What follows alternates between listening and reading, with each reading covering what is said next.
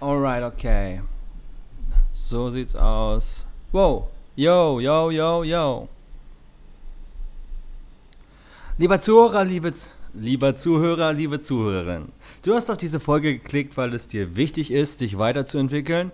Und falls du eine Führungskraft bist, möchtest du die Möglichkeiten erkunden, das Lernen zu erleichtern. Für dich, für dein Team oder für das gesamte Unternehmen. Ich glaube, an der Stelle können wir uns das ganze Blabla sparen, warum Lernen so wichtig ist für uns als Individuum und für Mitarbeitende im Unternehmen. Ich denke, das weißt du, jeder, ich denke, jeder hat seine individuellen Gründe, warum, wie und wann Lernen gerade besonders wichtig ist und wie es vor allem getan werden muss. Und darum, um das Wie kümmern wir uns und genau das Wie schauen wir uns heute mal näher an. Heute gebe ich dir Tipps für Unternehmen, wie sie Online-Learning oder Digital Learning ermöglichen können, aber auch erschwingliche Optionen.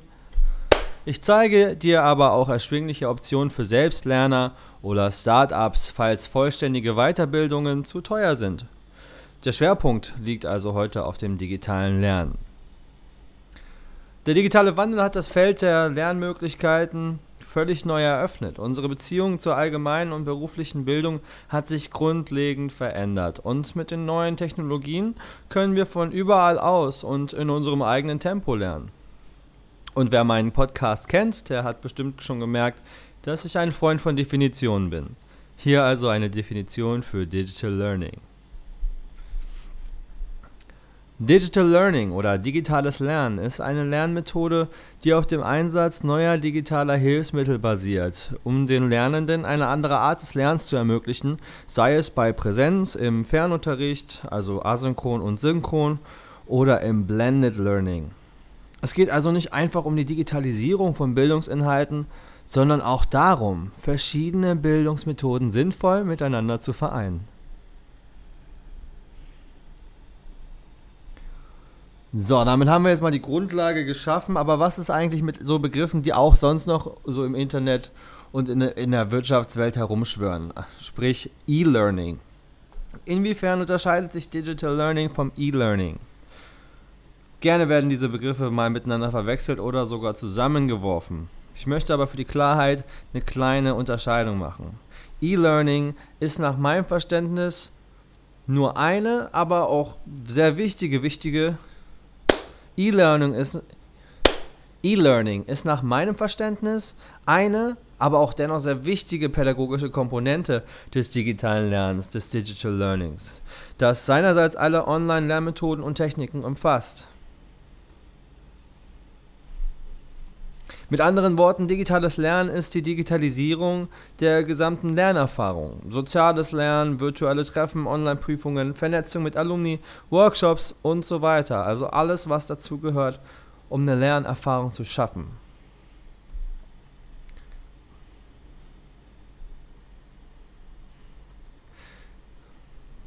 Okay, gucken wir uns die verschiedenen Lernmethoden des digitalen Lernens mal an.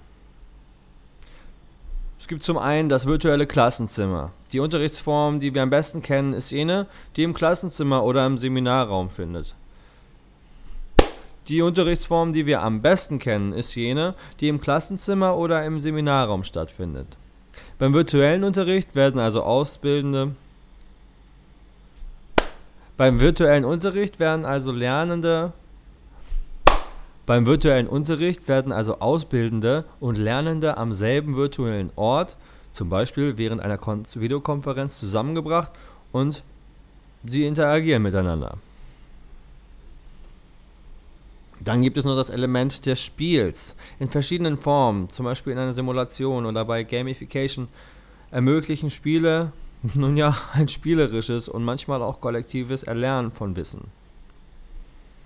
Es kann einfach als auch, auch oft, es wird auch oft als einzelnes Element in einem größeren Lernkonzept mit eingebunden.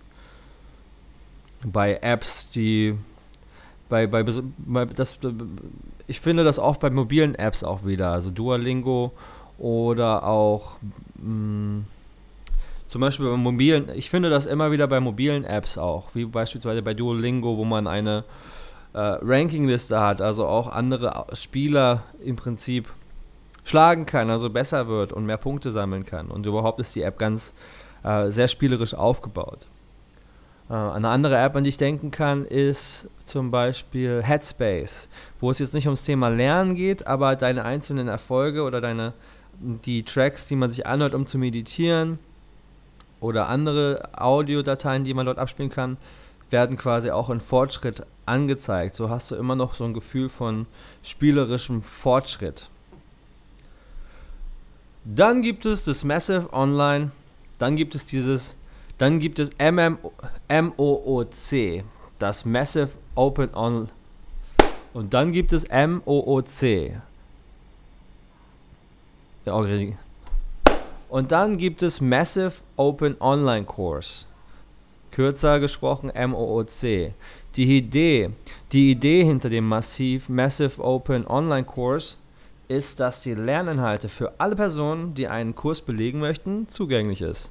Dabei musst du keine vorhergegangenen Qualifikationen vorweisen. Zum Lernen schaust du Videos an, lädst Dokumente runter, beantwortest, Quiz, beantwortest Quizfragen und so weiter. Große Plattformen wie EDX arbeiten mit Universitäten zusammen. Das heißt, du schaust Vorlesungen von Professoren namhafter Universitäten, Universitäten zu. Der Zugang ist oft kostenlos, zumindest war das bei EDX damals der Fall, als ich es benutzt habe. Lediglich Zertifikate oder andere spezielle Lernerfahrungen drumherum müssen bezahlt werden.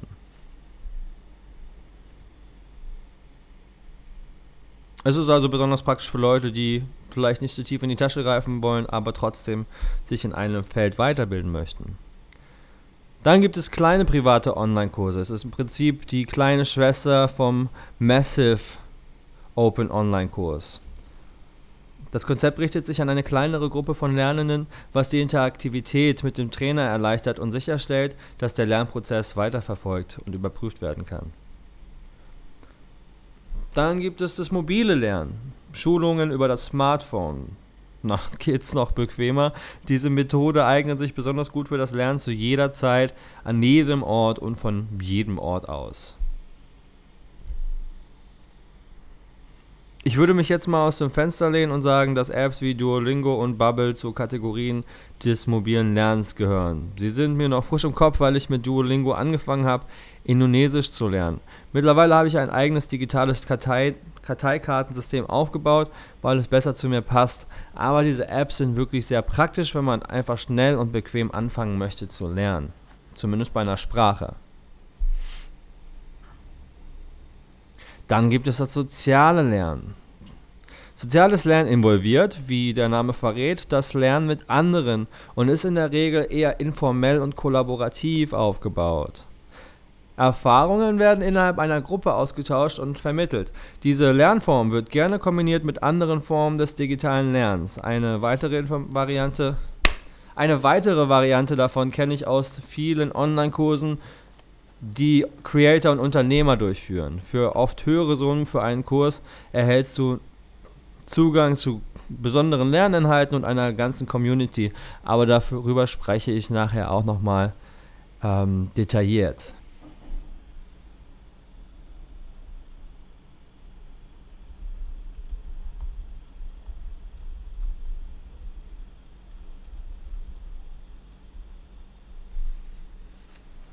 Dann gibt es das adaptive Lernen. Bei diesem Konzept werden die Lerninhalte und Anforderungen an die Bedürfnisse, also das Umfeld, die Lernpräferenzen und Wissensvermittlung der einzelnen Lernenden angepasst. Das passiert durch spezifische Module und Workshops, angepasste Ausbildungsgänge und so weiter.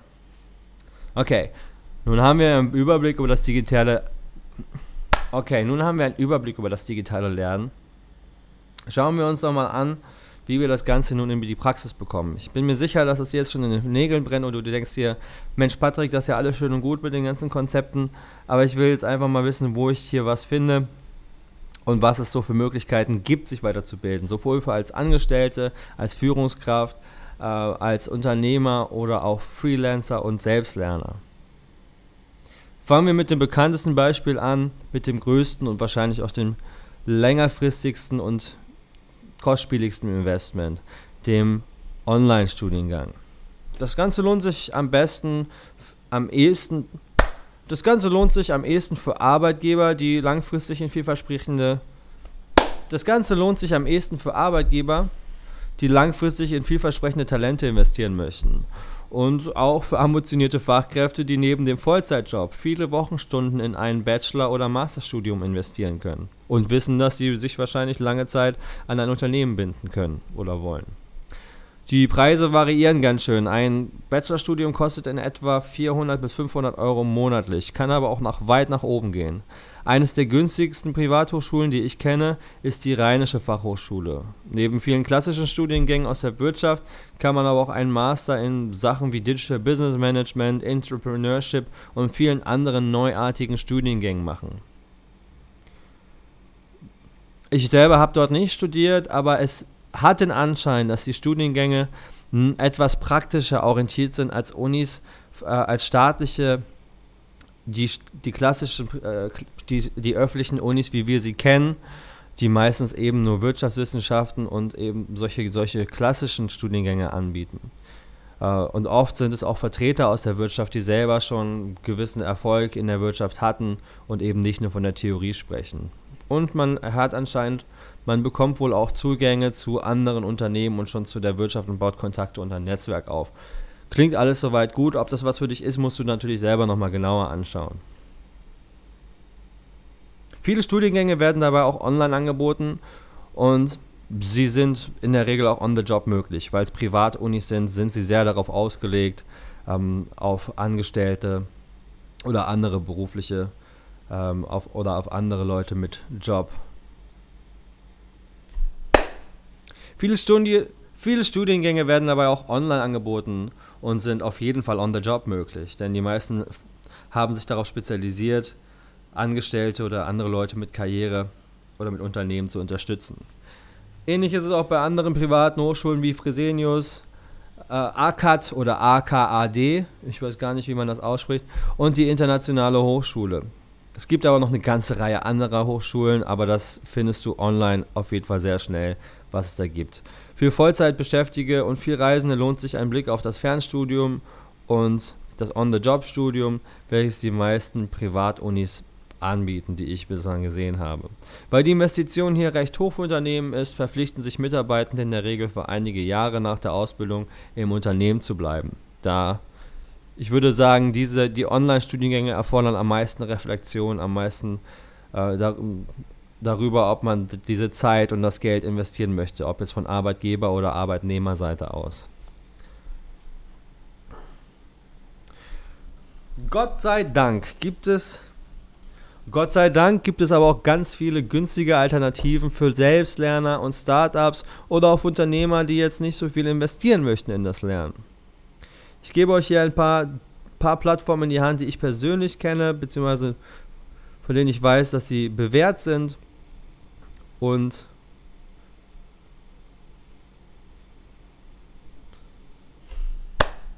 ich gebe dir ein paar Plattformen an die Hand, die ich selber persönlich kenne, beziehungsweise von denen ich weiß, dass sie bewährt sind. Die erste Plattform ist Skillshare. Auf Skillshare findest du Kurse von vielen etablierten Talenten.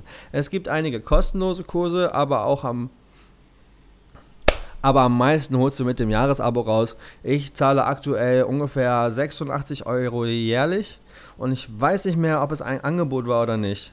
Was ich aber weiß, ist, dass es für Unternehmen und Teams es aktuell 160 Dollar jährlich pro Teammitglied kostet. Mit einem Abo hast du dann Zugang zu allen Kursen der Plattform. Einige sind auch von Skillshare gefeatured, also diese zeichnen sich dann durch besondere Kursqualität aus, da sie eben nochmal professioneller aufgenommen wurden und wirklich von einem ganzen Team geskriptet wurden. Dennoch ist derjenige, der diesen Kurs leitet, ist, ein, ist dann oft von diesen, von diesen gefeaturten Skillshare-Kursen sind es dann besonders erfolgreiche Creator oder andere Vertreter der Industrie, die sich hervorgetan haben und diesen Kurs anführen und für dich präsentieren. Dann gibt es Udemy. Der größte Unterschied zwischen Udemy und Skillshare ist, dass du hier einfach einzelne Kurse einkaufen kannst. Die Länge hängt vom Kursleiter ab und kann zwischen 12 bis 2 bis und kann zwischen 2 bis 12 Stunden an Lernmaterial, also an Video enthalten. Es kann aber auch weniger oder mehr sein. Das musst du dir mal genauer angucken pro Kurs. Unternehmen Udemy hat eine riesige Auswahl an Kursen in mehreren Sprachen, darunter auch Deutsch. Ich persönlich habe Udemy vor Skillshare viel benutzt, weil ich mich nicht auf ein Abo festlegen musste und die Auswahl an Kursen ziemlich groß ist. Oh ja, eine Sache, die ich eben bei Skillshare ähm, nicht erwähnt habe, ist, dass Skillshare lediglich in englischer Sprache, zumindest heutig, nach heutigem Stand, verfügbar ist. Dann gibt es noch Coursera. Mit Coursera habe ich persönlich keine eigenen Erfahrungen gemacht, aber ich habe recherchiert, dass es im Vergleich zu Udemy ein wenig besser strukturiert sein soll, aber dafür etwas weniger Auswahl bietet. Es scheint sich wohl auch besonders im technischen Bereich wie Machine Learning hervorzutun. Du findest viele kostenlose Kurse, aber kannst auch einzelne Kurse ab 29 Dollar aufwärts einkaufen und dafür bekommst du dann ein Zertifikat, Feedback von Kursleitern und Zugang zu Aufgaben, die du abgeben und bewerten kannst. Und darunter gibt es noch ganz viele andere Plattformen. Das sind jetzt die, von denen, mit denen ich persönlich in Kontakt bekommen bin oder an die ich immer wieder gestoßen bin. Da findest du sicherlich auch Alternativen, wenn du nach Skillshare-Alternativen, Udemy-Alternativen und so weiter suchst. Da gibt es definitiv einiges, aber du, da hier hast du schon mal drei Möglichkeiten, um anzufangen, um ein bisschen zu gucken, was da was für, ob da was für dich dabei ist.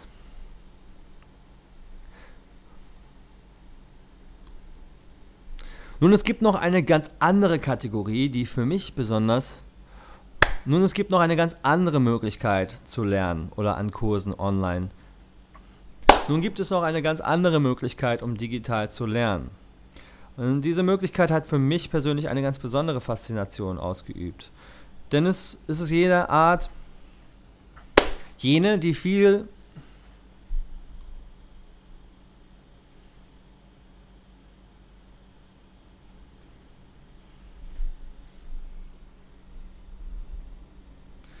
Jene, die sich im Social Media befinden und eine große Anzahl von Followern, Abonnenten angesammelt haben oder einfach gut darin sind, Traffic aufzubauen und online zu verkaufen, die bieten oft Kurse unter ihrer eigenen Marke oder Personal Brand an. Diese Kurse findest du selten auf den oben diese Kurse findest du selten auf den bereits genannten Plattformen und sie sind preislich definitiv etwas kostspieliger als auf Skillshare, Udemy und Co.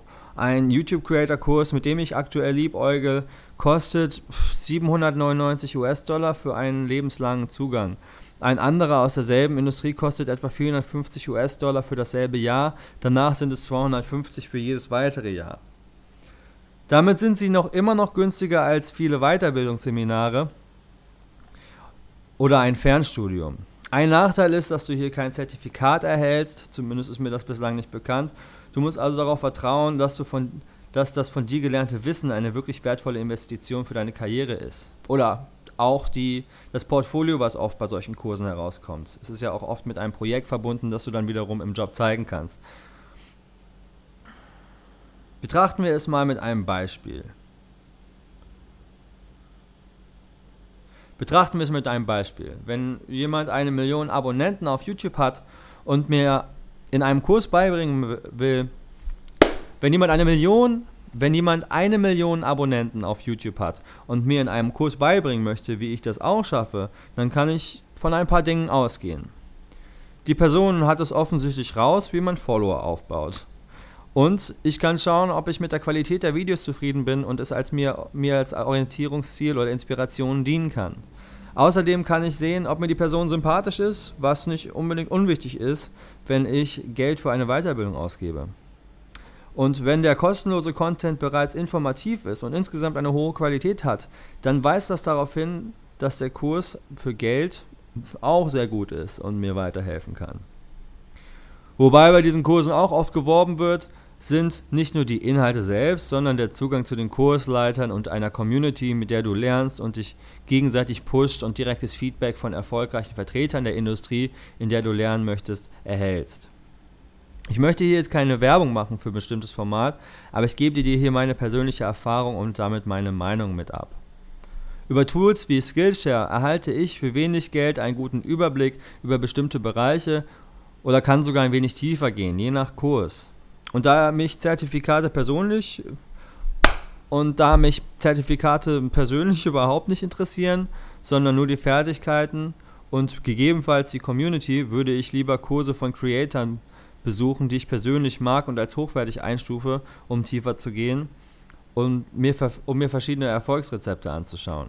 Welche Formate für dich bzw. dein Team in Frage kommen, das musst du natürlich selber abwägen. Diese Creator machen natürlich nicht unbedingt zwingend Inhalte für Teammitglieder von Unternehmen oder mit Mitarbeitenden.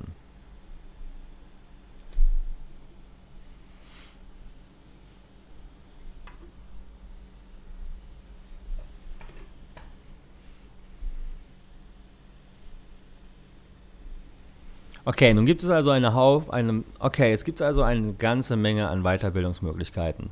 Eine wichtige Frage, die wieder, die aber noch offen ist, ist wie, nun habe ich mich jetzt, nun gibt es so viele Möglichkeiten, sich da weiterzuentwickeln, weiterzubilden und etwas zu lernen im digitalen Raum. Nun habe ich mich vielleicht für etwas entschieden und es ist nicht unbedingt günstig oder einfach mal eben aus der Tasche bezahlbar, wie jetzt ein, ein Online-Studium.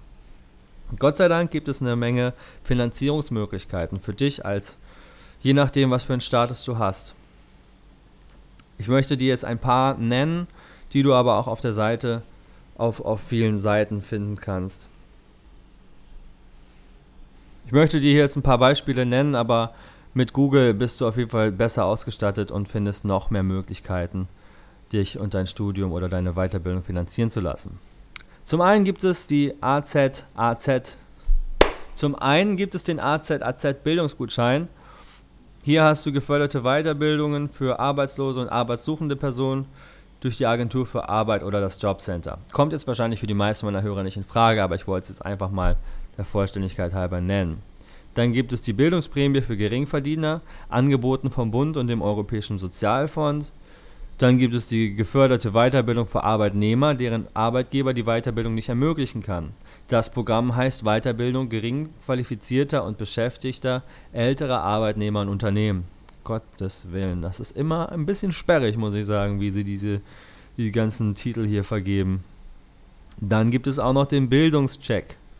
Dann gibt es noch den Bildungscheck. Geförderte Weiterbildungen mit einer anteiligen Kostenübernahme von bis zu 50% für Berufsrückkehrer, also nach der Elternzeit, nach einer Krankheit und für Unternehmer und Arbeitnehmer. Ich glaube, das ist so die, der Scheck könnte im, ich glaube, so das könnte, kommt am meisten in Frage für meine Zuhörerinnen und Zuhörer. Aber was genau da für dich passt, schau es dir nochmal näher im Internet an.